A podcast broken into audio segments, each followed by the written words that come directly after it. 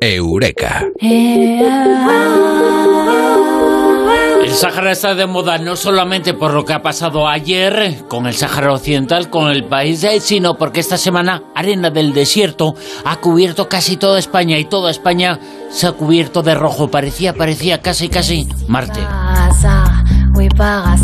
El origen, el significado de esa calima lo vamos a tardar aquí en La Rosa de los Vientos, en Eureka con Mado Martínez. Mado, muy buenas, ¿qué tal? Buenas noches. Hola, Amado. Yo que, creía que había cogido bronceado y es que estoy con, los restos de la calima. Con la calima. Y, como, y como decías, ¿no? Eh, mascarilla en el 2019 y casi bereberes en el 2022, ¿no? Sí, sí, tenía más sentido la mascarilla con la calima que, eh, que con los eh, restos y lo que está pasando con el coronavirus. Bueno, ha sido una semana complicada en lo climatológico porque lo climatológico ha tenido la atención sobre todo con esa tormenta de arena que ha habido en nuestro país eh, con la calima. ¿Cuál es el origen? ¿Qué es eso exactamente que ha provocado que exista en nuestro país una capa de arena que ha convertido casi casi a toda España en un manto rojo.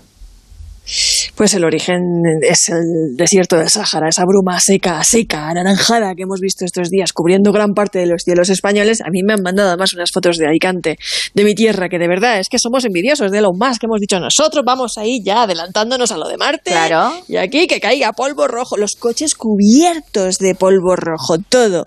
Bueno, pues a veces es que incluso llueve ese barro, llueve ese polvo rojo. Son partículas en suspensión del desierto del Sáhara. Eso es lo que es la calima. Si es que estamos demasiado cerca, pensamos que no, pero sí, sí, sí. Mira, en circunstancias de estas se comprueba perfectamente que estamos muy cerquita de la zona. Claro, en Canarias sí te cuento. La tormenta Celia que ha ocurrido, que ha tenido lugar eh, durante esta semana en España, esa calima, esa calima que como decimos eh, y estamos eh, contando aquí en la Rosa de los Vientos en Eureka, nos lo está diciendo Mado Martínez, tiene el origen en el Sáhara, pero tiene muchas más cosas esta calima. La calima que teóricamente ese ese polvo, ese polvo rojo del desierto sahariano beneficia al Amazonas.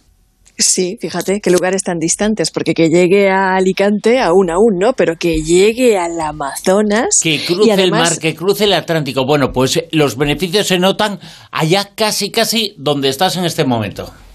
Pues sí, porque el rumbo habitual de la calima, desde Canarias, donde es muy habitual, es Sudamérica, no Europa. Es que quiere decir que lo normal no es que pase por Europa, como ha pasado por, por ese Levante, por el Mediterráneo, por Murcia, por Alicante. Lo normal es que desde las Canarias pase a Sudamérica concretamente aterrizando en forma de lluvias en el río Amazonas. Es esencial para la selva porque lo nutre de su precioso nutriente más preciado y limitante en esa zona que es el fósforo. Sea sin fósforo, sin la calima, sin el desierto, sin el polvo del Sáhara, no sería posible el Amazonas. O sea que en esta ocasión se les han hecho la Cusqui en, al Amazonas porque se supone que ya no llega o habrá otro momento en el que eh, se desplazará hacia llega.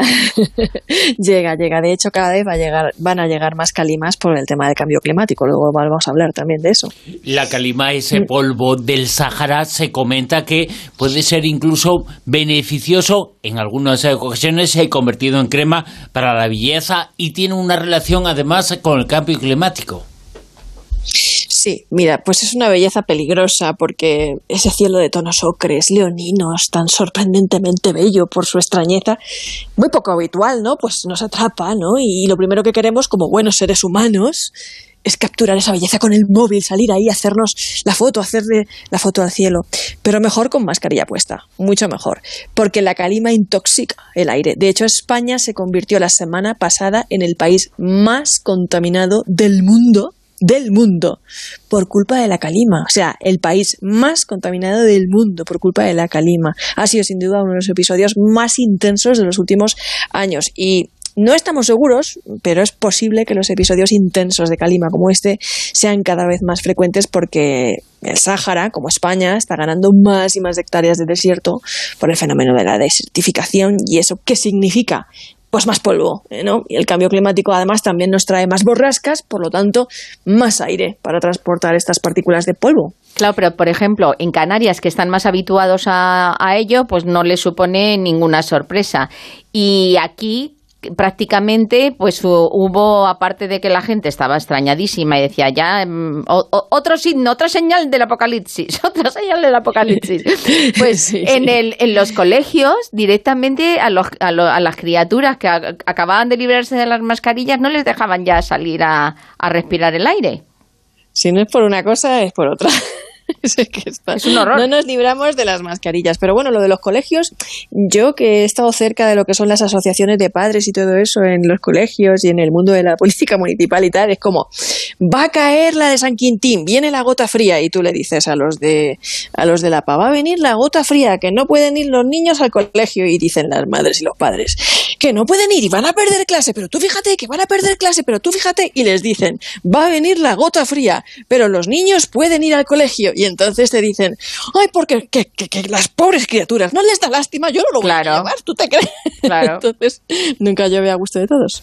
La calima es precisamente el nombre, vamos a hablar contigo en más ocasiones eh, de cosas eh, que estás eh, descubriendo allí en Colombia, en donde te encuentras, en Colombia, un país en donde existe el nombre, es el nombre que tiene Calima, una cultura que existe allí, la cultura Calima, ¿qué es esto? Pues sí, la cultura calima, que además es fascinante, es una cultura precolombina del occidente de Colombia, del Valle del Cauca.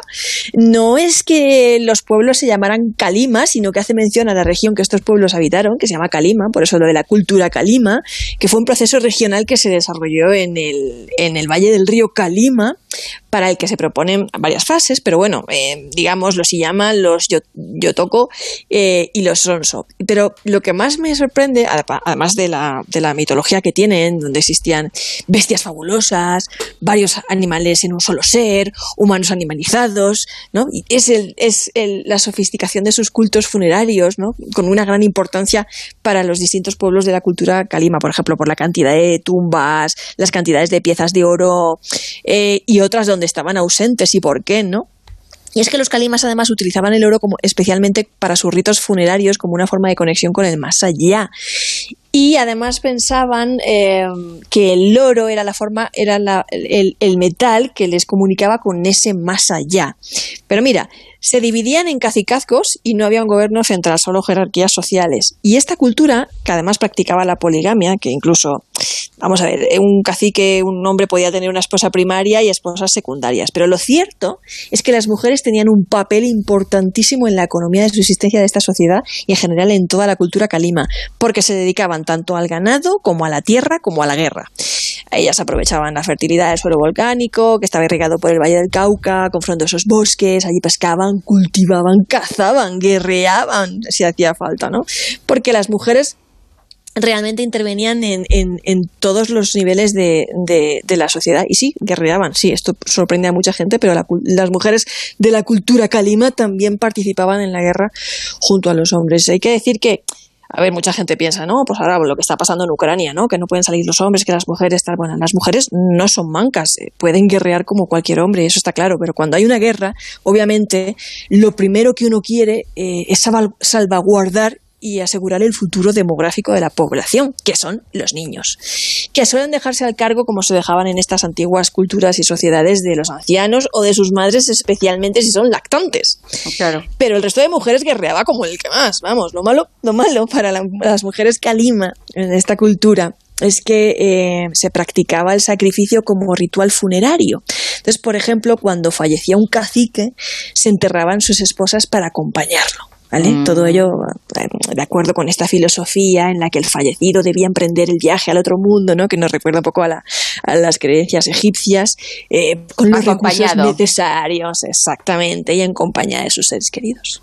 Vaya, pues yo me estoy acordando de la, no sé si, si recordáis la, la escena de Indiana Jones y el templo maldito, cuando está el otro intentando sacar el, corazón vivo del otro pobre que le tienen ahí enganchado y empieza ¡Kalima!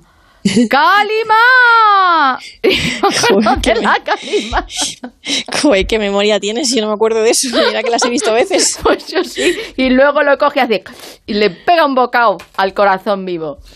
Y es eh, cierto que cuando los españoles, eh, Colón y los eh, que vinieron después, los que fueron después, eh, llegaron a América del Sur, a Centroamérica y América del Sur, una de las cosas eh, que buscaron, y tiene mucho que ver con esto que nos comentabas, una de las cosas importantes eh, que buscaron era la riqueza, la riqueza en el oro. El oro era muy importante en esas culturas.